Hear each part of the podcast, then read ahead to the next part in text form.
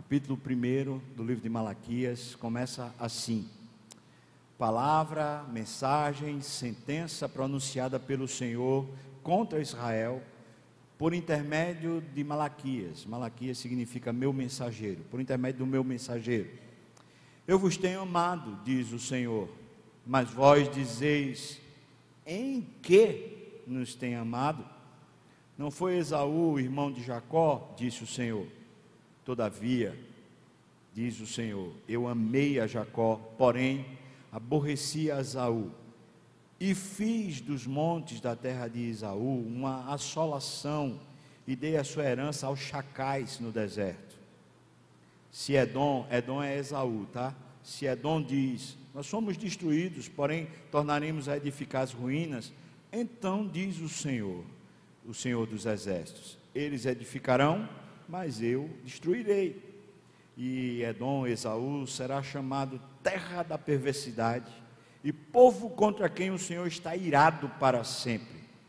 Os vossos olhos o verão, e vós direis: Grande é o Senhor também, fora dos limites de Israel. Deixa eu só parar aqui um pouquinho para você entender.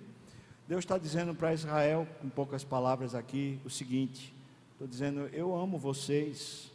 Qual é a evidência que eu amo vocês? A evidência é que eu não trato vocês como eu trato, por exemplo, Esaú. Esaú foi rejeitado por Deus, ainda quando Esaú não tinha nem nascido, Deus já tinha dito que não amaria Esaú, mas a história vai e comprova por quê. Porque Esaú, na verdade, era uma pessoa que não amava Deus. Quando Esaú teve a oportunidade de escolher entre a vida boa e a vida para Deus, ele escolheu a vida boa. E ele vendeu o direito dele de primogenitura o direito de primogenitura era o direito de você ser o precursor, o protagonista, a pessoa da família que mostrava, que evidenciava uma vida para Deus. Isso era o direito de primogenitura. Era uma bênção de Deus de você viver na família como sendo um exemplo da vida para Deus. Esaú abriu mão, ele disse: Eu não quero, não, eu quero uma vida boa, eu quero é, o meu conforto, eu quero as minhas necessidades supridas. Deus se aborreceu de Esaú antes dele nascer, mas depois a história mostra o que é que acontecia no coração de Esaú. Esaú queria uma vida boa, não queria uma vida com Deus. Versículo 6 segue. O Senhor honra, desculpa, o filho honra o pai, e o servo honra o seu senhor. Me diga uma coisa: se eu sou pai, onde é que está a minha honra? E se eu sou senhor, onde é que está o respeito para comigo? Diz o Senhor dos Exércitos a vós outros: Ó sacerdotes, que desprezais o meu nome, vós dizeis: Em que desprezamos nós o teu nome? A resposta vem: Ofereceis sobre o meu altar pão imundo e ainda perguntais: Em que te havemos profanado? Nisto que pensais, a mesa do Senhor é desprezível. Quando trazeis animal cego para sacrificardes, não é isso mal? E quando trazeis o coxo ou o enfermo, não é isso mal? Ora, apresenta-o ao teu governador, acaso ele agrada de ti e te será favorável? Hum, diz o Senhor dos Exércitos. Agora, pois, suplicai o favor de Deus, que vos conceda a sua graça, mas com tais ofertas nas vossas mãos, aceitará ele a vossa pessoa? Diz o Senhor dos Exércitos tomara, tomara houvesse entre vós quem feche as portas, para que não acendesses de balde o fogo do meu altar.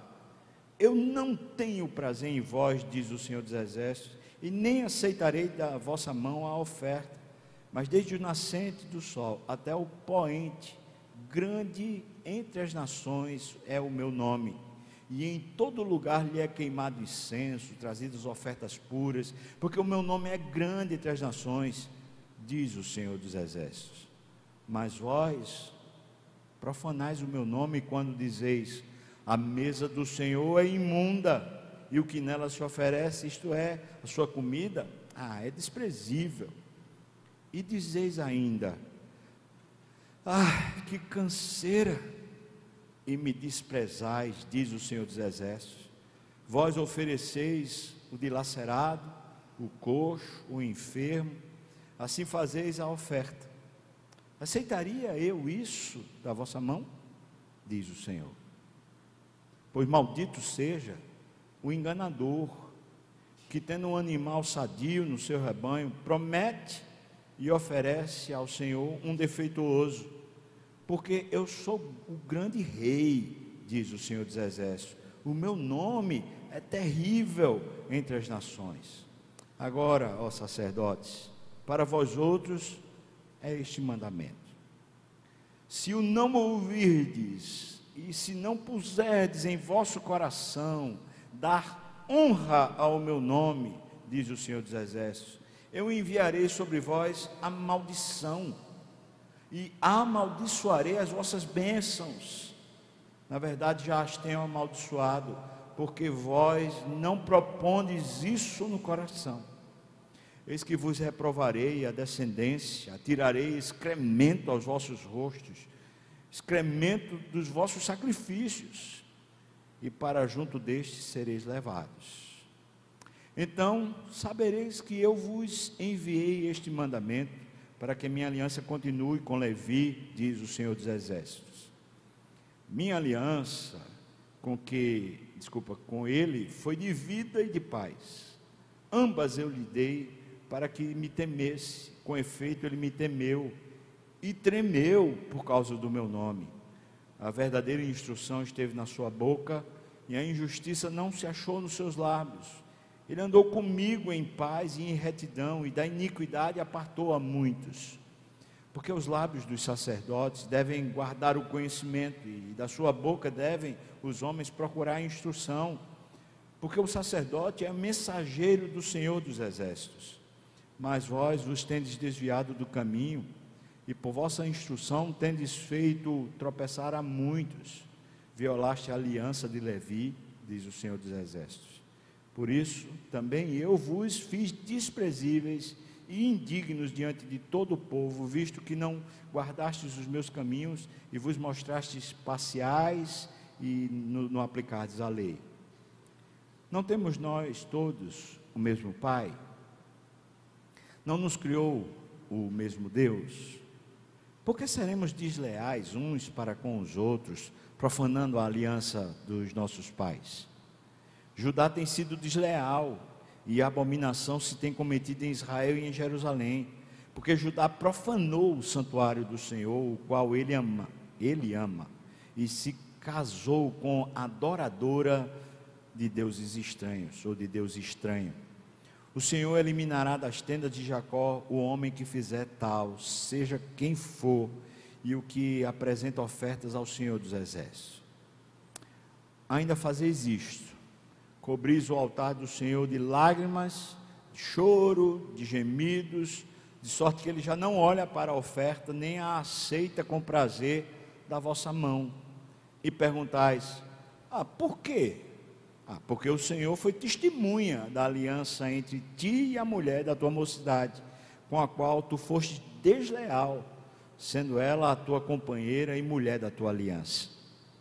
Não fez o Senhor um, não fez o Senhor um, ou seja, ambos se tornaram uma só carne, mesmo que havendo nele um pouco de espírito. E porque somente um? Ele buscava a descendência que prometera. Portanto, cuidai de vós mesmos e ninguém seja infiel para com a mulher da sua mocidade. Porque o Senhor Deus de Israel diz que odeia o divórcio e também aquele que cobre de violência suas vestes, diz o Senhor dos Exércitos. Portanto, cuidai de vós mesmos e não sejais infiéis. Amém. Vamos orar, irmãos. Senhor, nos ajude a não apenas compreender que talvez seja até fácil de compreender, mas nos ajuda a aplicar para a nossa própria vida, para as nossas coisas pessoais, do dia a dia. Eu peço, Senhor, misericórdia para mim, Pai, porque primeiro eu preciso viver isso, segundo eu preciso interpretar isso da maneira que o Senhor se agrade. Então me ajuda, Pai, me capacita, me unge mas eu peço ao teu povo também aqui, Senhor Deus, a eles o mesmo espírito, a mesma unção, a mesma capacitação. Nos instrua, Deus, ao como precisamos de Ti, no nome de Jesus. Amém. Deixa eu colocar um pequeno panorama do contexto histórico para você e eu entendermos.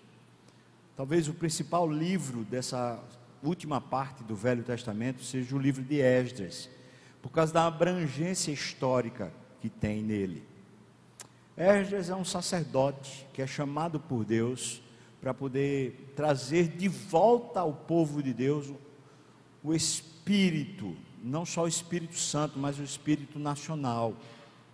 Deixa eu explicar isso melhor. O povo de Israel, quando foi criado, quando eles saíram do Egito, começaram a se formar como nação, eles se formaram num, num regime teocrático. Na época dos juízes, não havia rei e não havia nem, ninguém que fosse um governador deles. Eles viviam segundo eles entendiam que era melhor. E os juízes, quando eram levantados por Deus, era para trazer a nação de volta na direção do Senhor.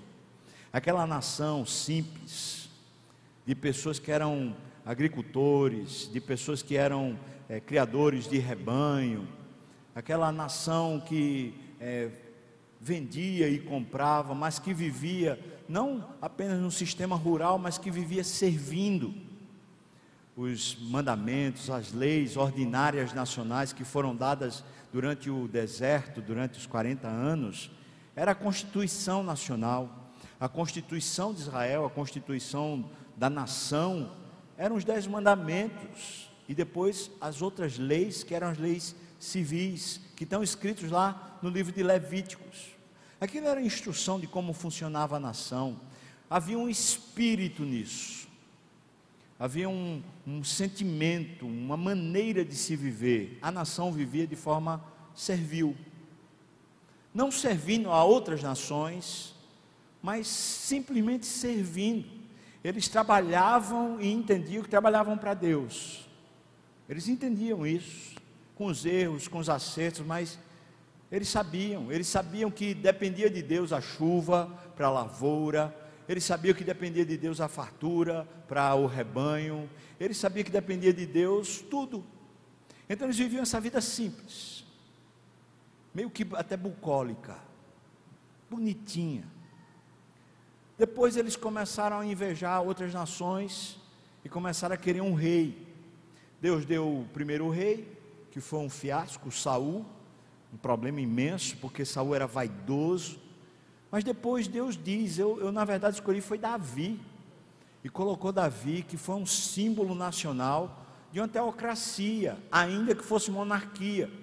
Por quê? Porque Davi vivia segundo Deus. Está lá o registro no Novo Testamento, no livro de Atos. Homem segundo o coração de Deus. Aquele regente nacional, na verdade, não expressava a sua própria vontade nem a sua vaidade buscava Deus, discernia os caminhos de Deus, e a nação foi chamada a tanto se unificar como viver de novo para Deus.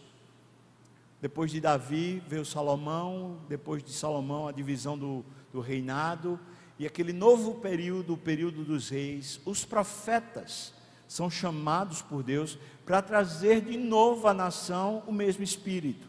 Vivam para servir, aprendam a servir uns aos outros Aprendam a servir a Deus quando estiverem lavrando a terra, quando estiverem cuidando do rebanho.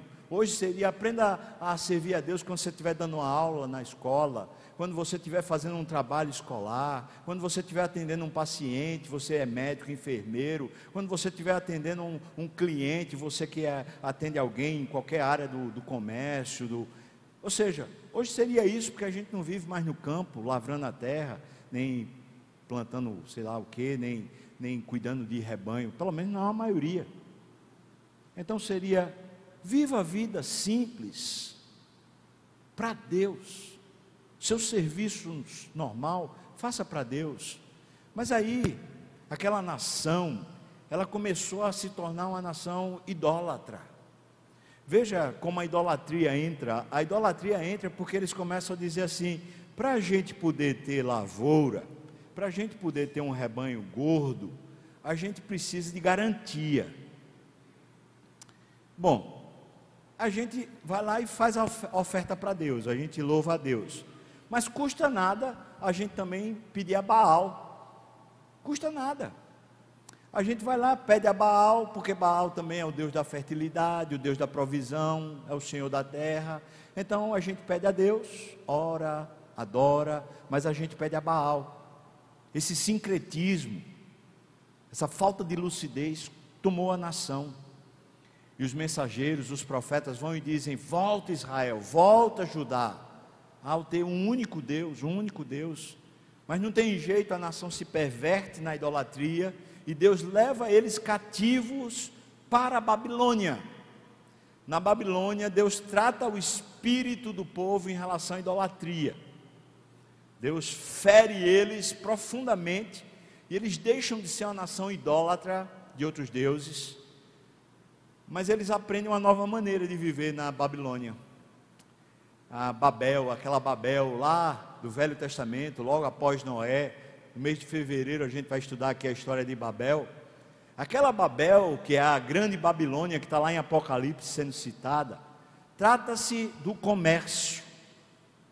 Babilônia, além de ser uma nação, um território geográfico, além de ser um, um império que viveu no tempo bíblico, também é um estado de coisas, um espírito que ronda os corações e as mentes. Quem era a Babilônia? A Babilônia era uma nação super poderosa, poderosa militarmente, poderosa também em riqueza material. A Babilônia tinha seus engenheiros, seus arquitetos, tinha os seus é, astrólogos, tinha os seus sábios, tinha os seus médicos, ainda que a medicina não fosse é, mas tinha aqueles que faziam as porções e os medicamentos, tinha uma cultura desenvolvida. Quando Israel é levado para lá, eles vão aprendendo que até aquela nação ímpia adorava um único Deus, eles eram adeptos do zoroastrismo. Não era o nosso Deus, mas eles eram monoteístas. Israel passa vergonha e fala: Meu Deus, a gente abandonou o nosso único Deus para viver nessa, nesse politeísmo vergonhoso. Deus trata. Mas aí eles aprendem o seguinte: vamos viver para o conforto, porque Babilônia traz essa mensagem para a gente: viver para o conforto, não viver para servir viver para o conforto. Você percebe que quando a gente vive para o conforto, a gente muda o eixo. Em vez de a gente viver para fora, a gente vive para dentro. Quando a gente vive para servir, a gente vive para fora. A vida se abre para a gente. Mas quando a gente vive para o conforto, a gente vive para dentro. Tudo que a gente faz é para a gente. A vida fica pequena. Ela fica ridícula. Fica insuportável. E é claro que a gente vai ter muita doença emocional quando a gente vive para dentro. Porque nunca basta, está lá escrito no livro de, de, de, Provérbios, no final, que o nosso estômago, né, a nossa vaidade, ela nunca se sacia, ela nunca fica completa, plena, ela está sempre pedindo mais, mais. Quando eles vão para a Babilônia, eles aprendem isso. Tá bom, a gente vai viver assim, com um único Deus, mas agora o nosso labor é para o nosso conforto. Agora a gente vai trabalhar para ter riqueza, a gente vai trabalhar para ter status, a gente vai trabalhar para ter bens, todo tipo, e a gente vai trabalhar para ter beleza, estética. Você sabe, porque você já ouviu falar de uma, das sete maravilhas do mundo, os jardins suspensos da Babilônia. Quando você vai lá em Israel, você ali perto de Tel Aviv, tem uma, os jardins barrais, que são uma espécie, né, uma, uma maneira de, é, de, de, tentar recriar os jardins suspensos da Babilônia. É uma, uma área em relevo, na verdade assim um, um monte, e ali eles plantaram um jardim simétrico lindíssimo. Depois você procura na internet para ver lá os jardins barrais, lá, lá em Israel. São, são lindos de morrer. Você fica maravilhado. Aquilo era a estética babilônia, que enchia os sentidos. E como é bom quando você entra num lugar bonito, esteticamente bom, aprazível, como aquilo é bom. E Deus não é contra, porque o nosso Deus é excelente nisso. Ele cria a natureza e é lindíssimo. Né? Ele faz o jogo de luzes. Você já viu o sol nascendo ou o sol se pondo? Aquela que é chamada a hora perfeita da foto. Que coisa linda! Deus gosta disso. Entretanto, entretanto, o que foi que aconteceu com Israel? Na Babilônia, Israel deixou de viver para servir e passou a viver para si. Conforto, status, riqueza, bens passaram a ser o alvo da vida. Tanto que mais de dois milhões de pessoas são levadas de Israel para a Babilônia, mas só voltam do cativeiro 62 mil. Pode voltar, todo mundo pode voltar para Israel, mas não voltam. Por que não voltam? Vou fazer o que lá naquele fim de mundo? A gente aqui está vivendo bem, agora a gente constituiu família, agora a gente tem casa própria, agora a gente tem riqueza, tem beleza. A gente vai fazer o que lá naquele fim de mundo? Voltar a lavrar a terra? Voltar a ficar criando gado? Não. A vida passou, agora a gente está numa outra atmosfera. É isso. Quando a gente está lendo o livro de Malaquias, você está vendo aqui aonde é que fica. Ele fica no período final dessa volta. É por isso que o livro de Malaquias é o último livro do Velho Testamento. Durante esse período em que Esdras está regendo, né, está sendo sacerdote, Malaquias fica na porção final Aqui no ano 440, mais ou menos, né? 450 antes de Cristo, é o período que Malaquias vem para falar com Israel.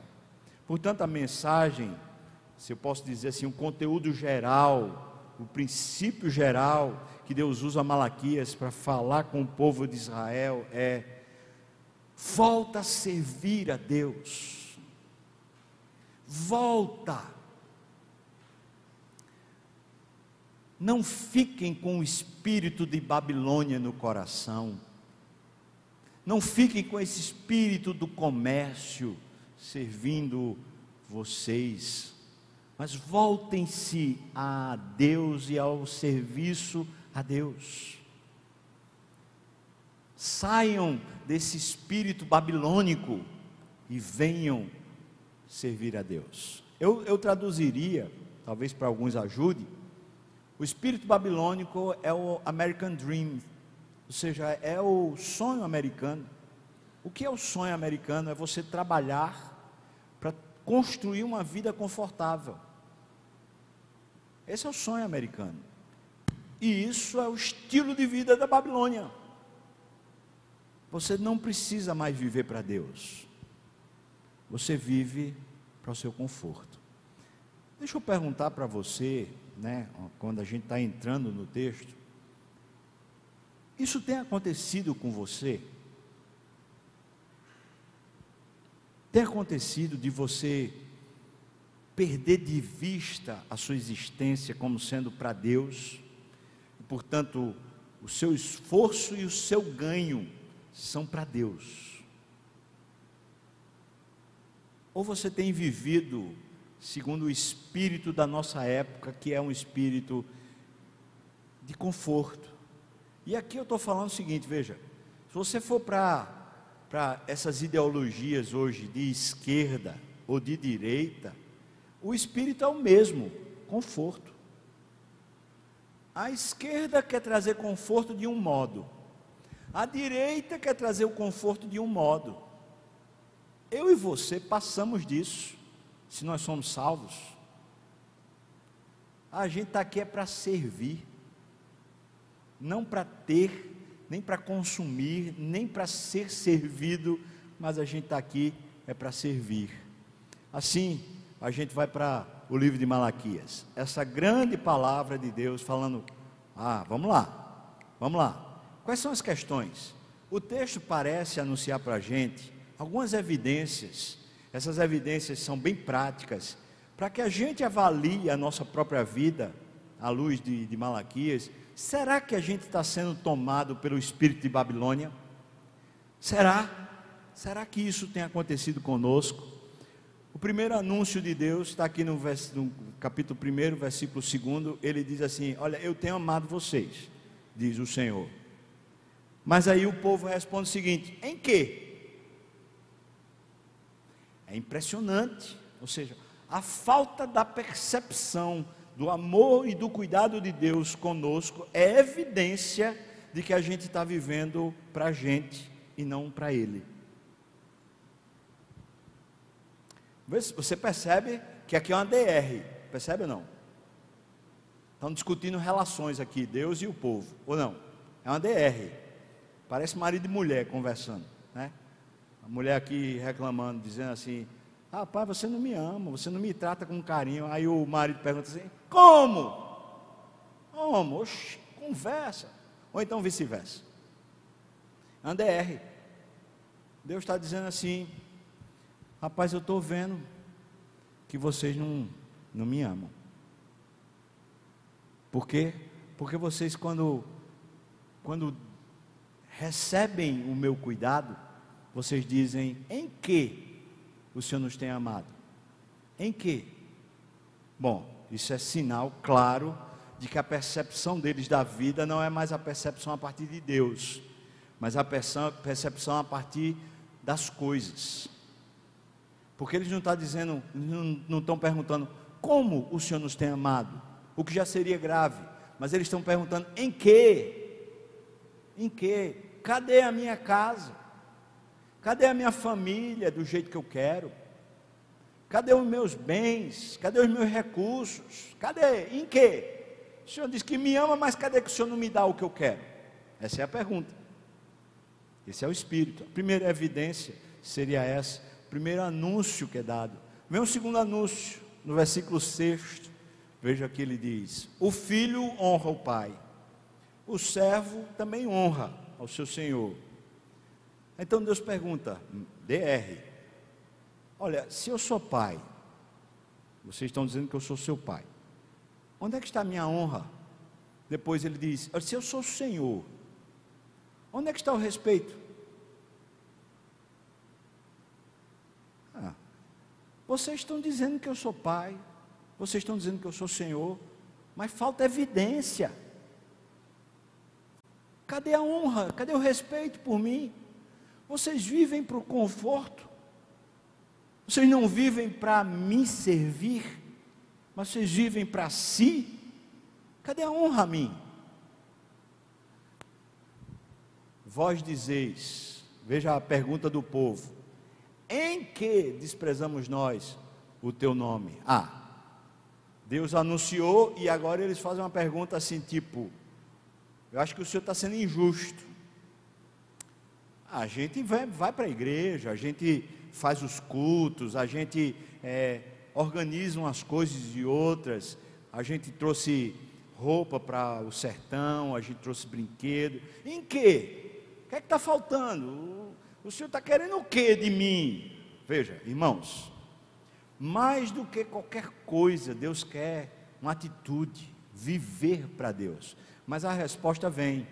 A primeira resposta está em Malaquias, aí do versículo 7 ao 12. E eu queria destacar o versículo 7. Dê uma olhada, por favor. O versículo 7 é esse que está aqui no, na tela. Diz: Ofereceis. Olha a evidência que Deus está dando, a resposta que Ele está dando. Eles perguntam assim: em que? Então Deus diz: Ofereceis sobre o meu altar um pão imundo. E ainda perguntais: Em que te havemos profanado? E Deus ainda responde: É nisto que pensais, a mesa do Senhor é qualquer coisa. É lindo isso. Deus está falando para uma nação de sacerdotes, que somos nós. Todos nós somos sacerdotes. Você, você sabe disso. Sacerdote não é só pastor. Na Bíblia e no Novo Testamento, os sacerdotes é o povo de Deus. Todo o povo de Deus é um reino de sacerdotes. Então ele está dizendo: como é que você me serve? Quando você me dá alguma coisa, você me dá o resto. Lá no seu trabalho você dá a Deus o seu serviço, ou no seu trabalho você dá a mamão o seu serviço? Mas quando você entra na igreja, você chega que horas mesmo? Qual é o horário do culto? Quando você chega na igreja, quando você vai ensaiar no louvor, quando você vai preparar o sermão, quando você vai servir em algum ministério, como é que você faz? Você dá o resto do seu tempo, o resto da sua energia, o resto de tudo. O pão bolorento, um pão que não presta para consumo. Deus está dizendo isso.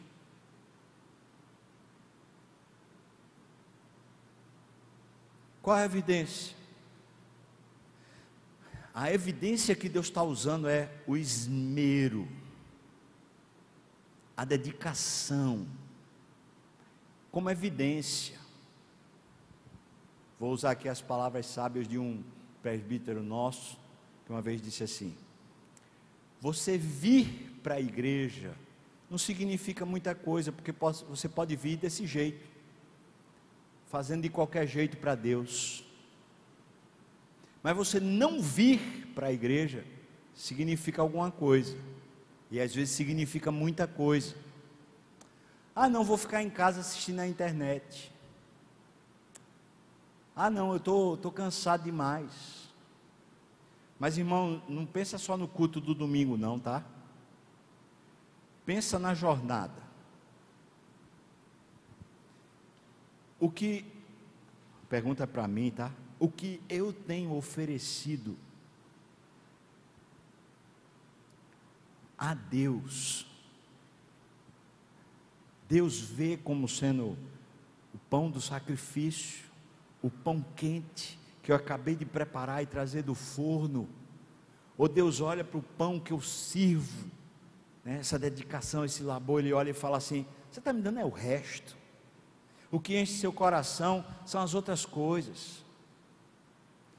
Que você gosta mesmo é de trabalhar para si, trabalhar para o seu dinheiro, trabalhar para a sua glória. É isso que você gosta. Evidências.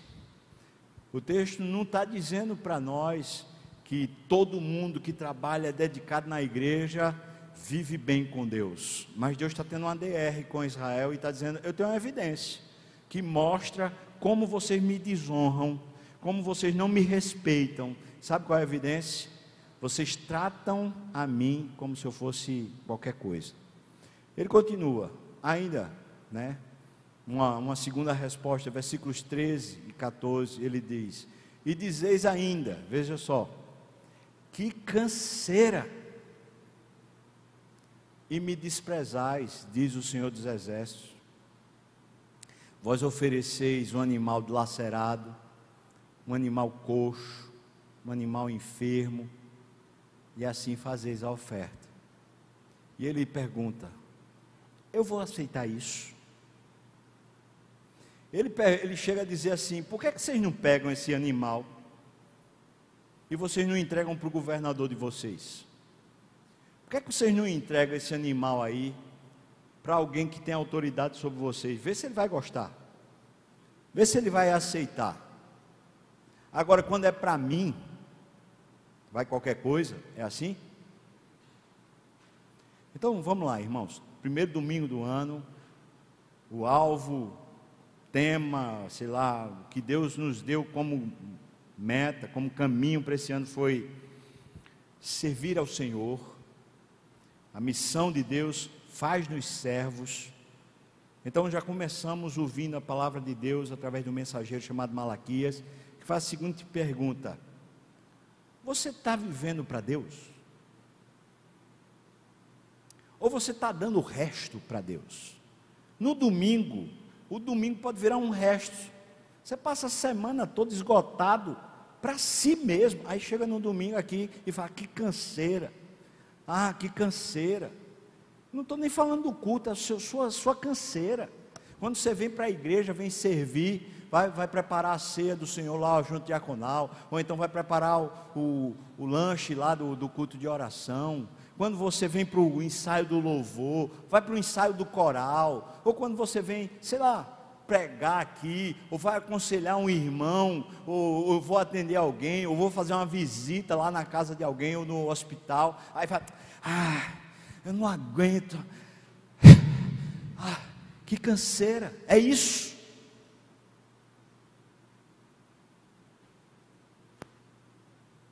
Mas aí eu vou aplicar isso no sistema maior. Seu patrão chega e fala: olha, é assim, pá, tem que fazer isso. Aí você ouve tudo, fica com aquela cara de, né? De quem, não, quem comeu e não gostou. Quando sai da mesa, quando sai da sala, você fala assim: ah, não aguento mais. Que canseira. Está vivendo para quem, irmão? Está vivendo para quem? Aí vem o terceiro anúncio. Malaquias 2, versículos 1 e 2. Ele diz: Sacerdotes, eu tenho um mandamento para vocês. Se vocês não ouvirem e não puserem no coração de vocês dar honra ao meu nome, eu vou mandar maldição. Eu vou amaldiçoar as bênçãos. Ah, peraí, que coisa é essa? Isso é um anúncio. É uma DR. Está discutindo relação aqui. E aí ele fala assim: vai ficar nisso, vai viver desse jeito, sem me honrar, eu vou amaldiçoar.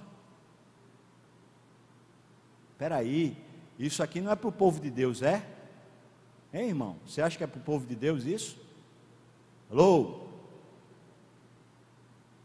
Ou não? Ah, isso é para o cara que é descrente. Não, não, não. Isso aqui é para o povo de Deus. O anúncio. Aí vem a resposta. Veja o que Deus diz. Versículos 5 a 8. Vós vos tendes desviado do caminho, e por vossa instrução tendes feito tropeçar a muitos. Violaste a aliança de Levi, diz o Senhor dos Exércitos. Você dê uma olhada, por favor, versículos 5 e 6. 5 e 6 do capítulo 2. Veja o que Deus diz: A minha aliança com efeito, desculpa, com ele, com Levi, foi uma aliança de vida e de paz. Ambas eu lhes dei para que me temesse. Com efeito, Levi me temeu. Levi são os sacerdotes, tá? Para quem não está entendendo. Levi me temeu e tremeu por causa do meu nome. E aí diz: a verdadeira instrução esteve na sua boca e a injustiça não se achou nos seus lábios. Andou comigo em paz e em retidão, e da iniquidade apartou, separou muitos. Qual é a evidência agora? Que ele está anunciando como essa vida para dentro em vez de ser a vida para fora. Você vê alguém caminhando para a perdição, um filho, a esposa, o marido. Você vê um amigo, você vê alguém da igreja, gente que você está junto, está discipulando, no grupo pequeno, sei lá. Você vê que a pessoa começou a falar abobrinha, está desrespeitando a Deus.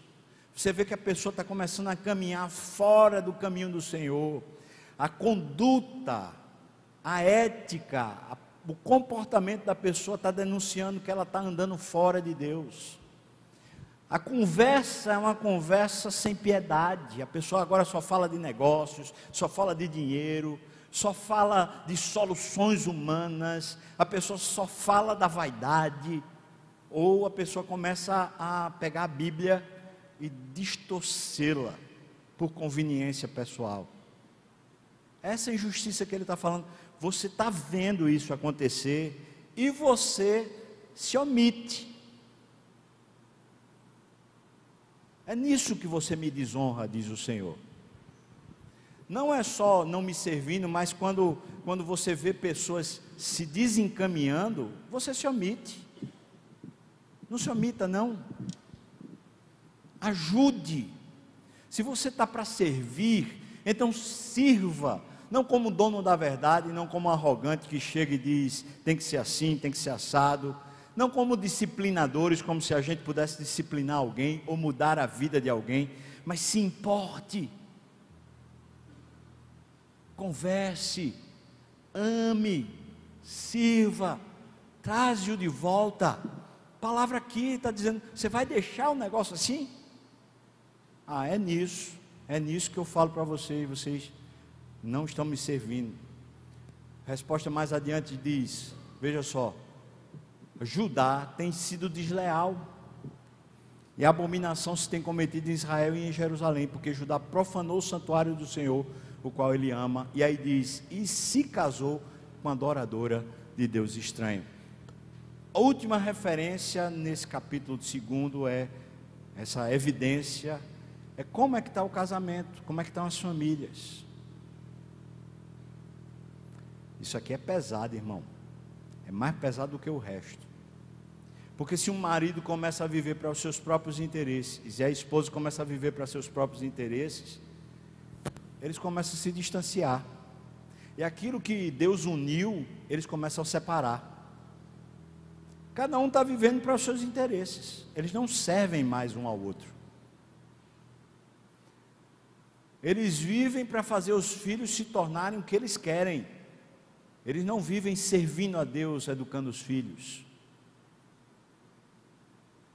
Aí ele diz: casou com adoradora de Deus estranho.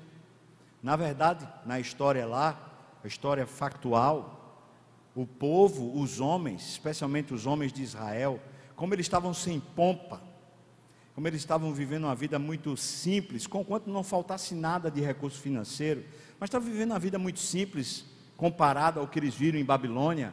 Sabe o que é que eles fizeram? Eles pegaram as mulheres dos povos vizinhos, as que tinham título, honra, posse, alguma coisa, eles se casavam com as mulheres dos povos vizinhos para ter status. Por quê? Porque o espírito de Babilônia encheu o coração deles. E Deus está dizendo assim: sabe o que, é que vocês estão fazendo? Vocês se casam com uma mulher na mocidade, ah, que é judia, junto com vocês, do mesmo povo e tal, e vocês prometeram que iam viver para Deus. Agora que vocês estão se sentindo insatisfeitos, não com a mulher, mas estão se sentindo insatisfeitos com a vida, aí vocês agora estão começando a olhar para fora, aí vocês terminam sendo desleais. Deslealdade aqui a deslealdade do homem com a mulher da infidelidade mesmo. Seja, você pula cerca, você começa a querer ter um, sei lá o que, com outra. É isso. Portanto, o adultério, promiscuidade, as conversinhas, essas conversinhas fúteis que muitas vezes ocupam os escritórios, ocupam os corredores dos lugares onde trabalhamos, ocupam pós-reunião e pré-reunião importante, aquelas conversas perniciosas que vão fazendo nosso coração deixar de viver para Deus e passar a viver para si. Elas influenciam e daqui a pouco o nosso casamento está assim, cada um para um lado, e a nossa história está cada um para um lado. E ele está dizendo: está vendo a evidência? Vocês pensam que o problema é problema conjugal. É não problema é mais embaixo. O problema conjugal só evidencia o problema espiritual. O problema espiritual é que vocês não vivem mais para mim. Vocês agora estão vivendo para si mesmo. Babilônia entrou no coração de vocês. É claro que isso deixa para a gente um desafio. Qual o desafio? Vamos propor no nosso coração, Senhor, me ensina a te servir me ensina a viver para te servir, não considerando o importante o que é propriamente meu, mas considerando importante tudo que é teu. Tudo que o Senhor me der para fazer, tudo que o Senhor quiser me usar, tudo que o Senhor me der as mãos para fazer, eu vou fazê-lo conforme as forças que eu tiver, para que o Senhor seja glorificado. Senhor, eu quero ser usado eu quero ser um instrumento nas tuas mãos. Eu quero ser servo consagrado ao Senhor. Eu quero. Não depende de mais ninguém, só depende de você. Pá, em direção. Não vivendo para nós, mas vivendo para o Senhor. Você topa? Essa é a proposta. Vamos ficar de pé? Eu vou orar, impetrar a bênção. Depois de impetrar a bênção, a gente vai cantar. E quando a gente estiver cantando, você, por favor, dê um abraço acochado em quem estiver perto ainda, tá bom? Depois disso, a gente vai ter ali uns 10 minutinhos para se preparar para a nossa assembleia ordinária, tá bom?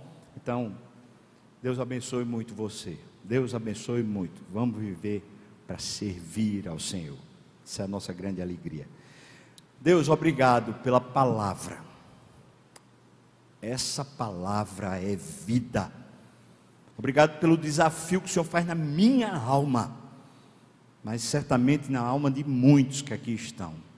Senhor, te peço, Senhor, dá energia a gente, tira a gente de um ostracismo, tira a gente de uma indiferença, e no nome de Jesus, põe a gente de novo cheio cheio de energia, de fogo, Deus, para te servir. Faz a gente corrigir caminhos errados dentro do coração e voltar o coração para os caminhos do Senhor, Pai. Livra-nos da Babilônia. Ajuda-nos a sermos sacerdotes do Deus Altíssimo aqui na terra. Em nome de Jesus. Que a graça do nosso Senhor e Salvador Jesus Cristo, o amor de Deus, o nosso querido e amado Pai, a comunhão, o consolo, a bênção, o poder, o avivamento do Espírito venha sobre nós, o povo do Senhor, até quando o Senhor voltar e nos tomar, tomar de volta para si. Aleluia. Amém.